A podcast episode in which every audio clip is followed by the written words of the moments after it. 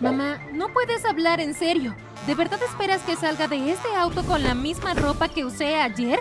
Crucé mis brazos y me quedé quieta en el asiento. Clarisa, mi hermanastra, sonrió a mi lado. Le lanzó una mirada furiosa. Estas son las consecuencias de tus acciones, Sara. La próxima vez te lo pensarás dos veces antes de molestar a alguien en la escuela por la ropa que está usando. Gracias al cielo que Clarice intervino y te detuvo antes de que las cosas se salieran de control. Mi mandíbula cayó. Pero mamá, mamá levantó la mano y me miró con severidad antes de volverse y sonreír dulcemente a Clarisa. Ahora, chicas, que tengan un gran día. Las recogeré después de la escuela. Clarisa fue quien hizo las burlas. Nunca me escuchas. Salté del coche y cerré la puerta. ¡Ay! Necesito hacer algo con Clarisa, el engendro del diablo, antes de que destruya mi vida sin posibilidad de reparación. Murmuré mientras atravesaba la puerta de la escuela. Hola, soy Sara. ¿Ya te has suscrito a nuestro increíble canal? Si es así, genial. Si no lo has hecho, ¿qué estás haciendo con tu vida? Suscríbete, dale me gusta a este video y toca la campana de notificación para que no te pierdas otra de nuestras historias. ¿Hecho? Genial. Ahora volvamos a mi historia. Mi vida cambió drásticamente cuando mamá dejó su trabajo y se volvió a casar hace aproximadamente un año. No estoy en contra de que mamá se vuelva a casar, pero si me preguntas, Joel, mi padrastro, solo estaba buscando a alguien con quien dejar a su malcriada hija Clarisa.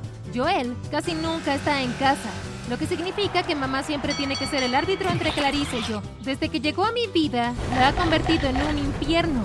Lo que empeora todo es que mamá nunca escucha nada de lo que tengo que decir.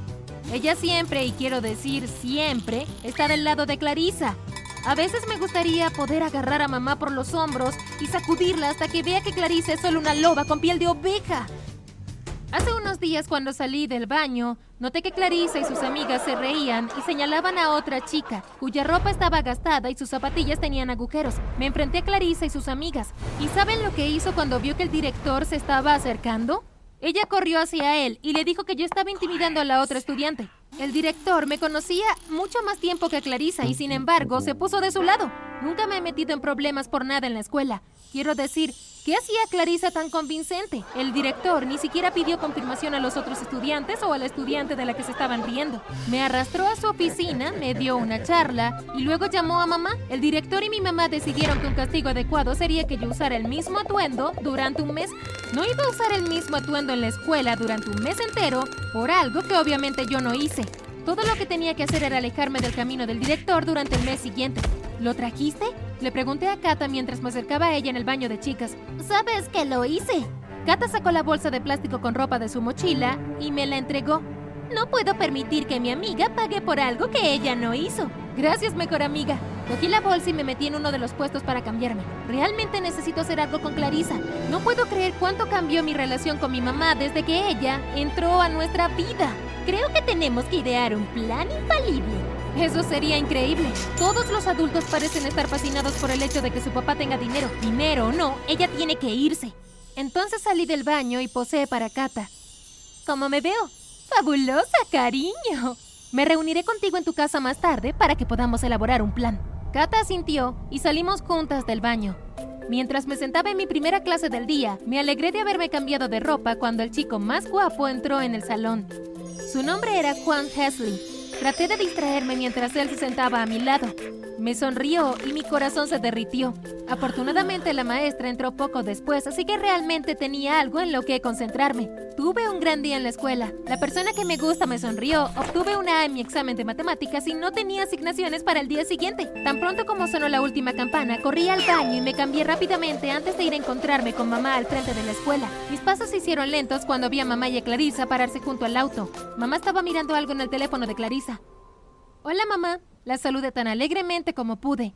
Mamá me miró y negó con la cabeza. Sara, ¿usaste ese atuendo todo el día? Bueno...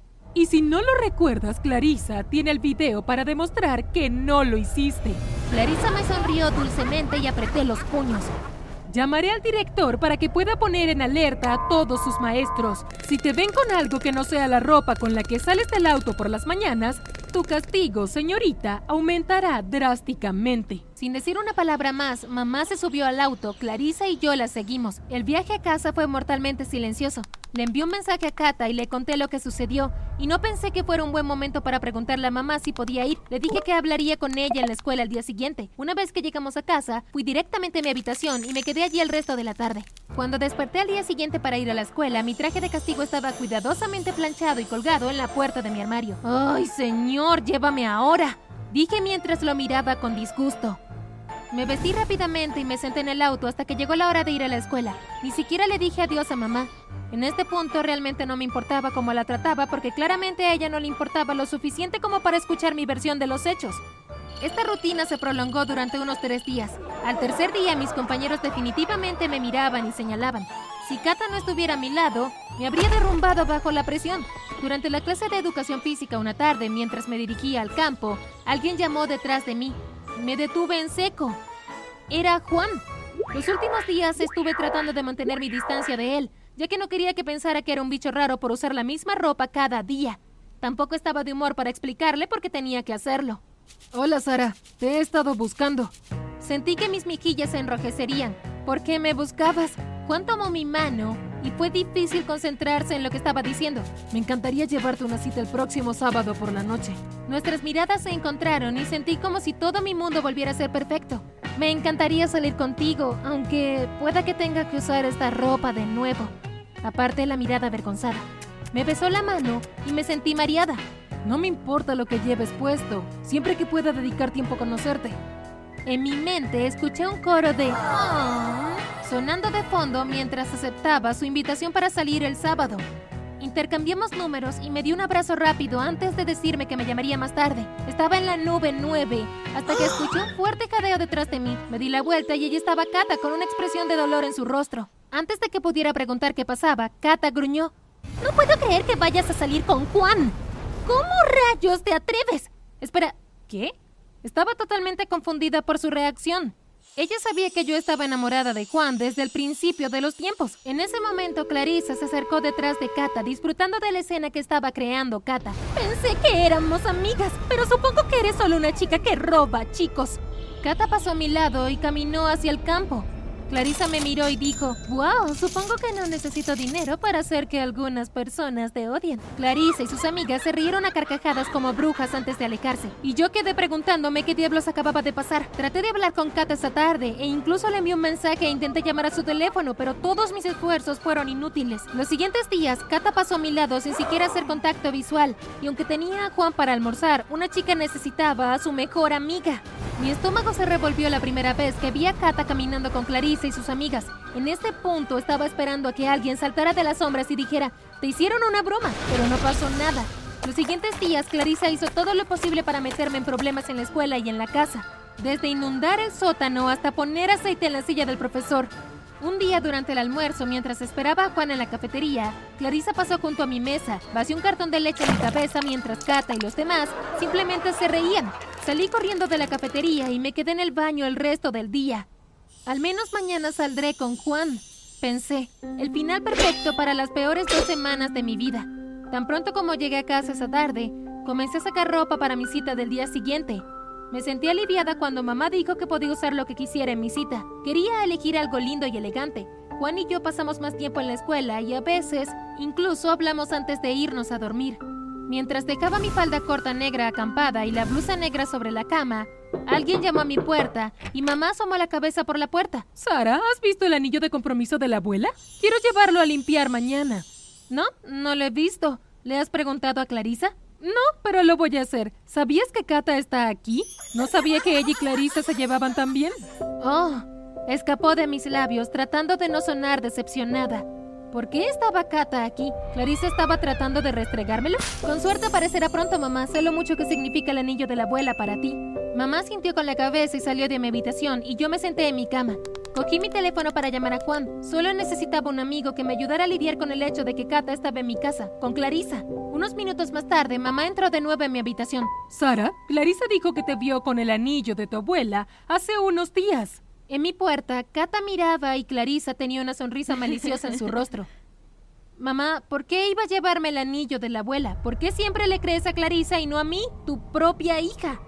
Sin importar lo que acababa de decir, mamá comenzó a hurgar en mis cajones y mis cajas de joyas. Cuando mamá se dio la vuelta, entre sus dedos sostuvo el anillo de la abuela. Sara, estoy harta y cansada de que me mientas. Mamá, yo no puse eso ahí y yo estoy harta de que no me creas. ¿Es en serio, Sara? La evidencia está en mis manos. Corrí hacia Clarisa y la empujé fuertemente. Fuiste tú, ¿no? Apunté mi dedo cerca de su cara.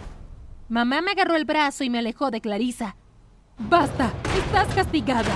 No puedes ir a tu cita mañana. Miré a Clarisa y ella sonrió. Voy a ir a esa cita y no hay nada que puedas hacer al respecto. Mamá y yo nos quedamos una frente a la otra, como dos luchadoras a punto de enfrentarse. Señora Jenny, hay algo que me gustaría mostrarle. La voz de Kata surgió del caos. Todos miramos a Kata, quien sacó su teléfono del bolsillo, me miró y sonrió antes de acercarse a mamá. Reprodujo una serie de grabaciones en las que Clarisa admitía haber escondido el anillo en mi joyero. Además de ser la que se burlaba de la chica con la ropa gastada, también grabó a Clarisa diciendo lo fácil que era manipular a mi madre, porque no tenía nada en lo que apoyarse porque le gustaba tanto el dinero de su padre que dejó su trabajo como una tonta. Oh, Sara, lo siento mucho. Mamá me abrazó. Kata se acercó a mí y me apretó la mano. Me sentía tan aliviada. A partir de ahora estás fuera del castigo. Me dijo mamá y luego se volvió hacia Clarisa. En cuanto a ti, jovencita, le enviaré esas notas de voz a tu padre. Veamos quién es la tonta ahora. Estás castigada y desde el lunes usarás el mismo atuendo durante los próximos tres meses. Mamá y Clarisa salieron de mi habitación y Kata me abrazó con fuerza. Lamento no haberte dicho mi plan, pero no podía arriesgarme así. Ella se apartó de mí. ¿Me perdonas? Por supuesto que sí, tonta. La abracé de nuevo. Estoy contenta de tener de vuelta a mi mejor amiga. Aunque mamá se disculpó conmigo, nuestra relación sigue siendo tensa.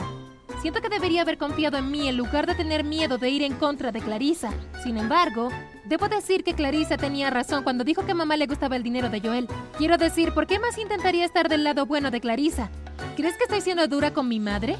¿Habrías perdonado a tu mamá rápidamente si te tratara como lo hizo la mía? Deja tus respuestas en los comentarios. Los estaré leyendo para buscar un consejo.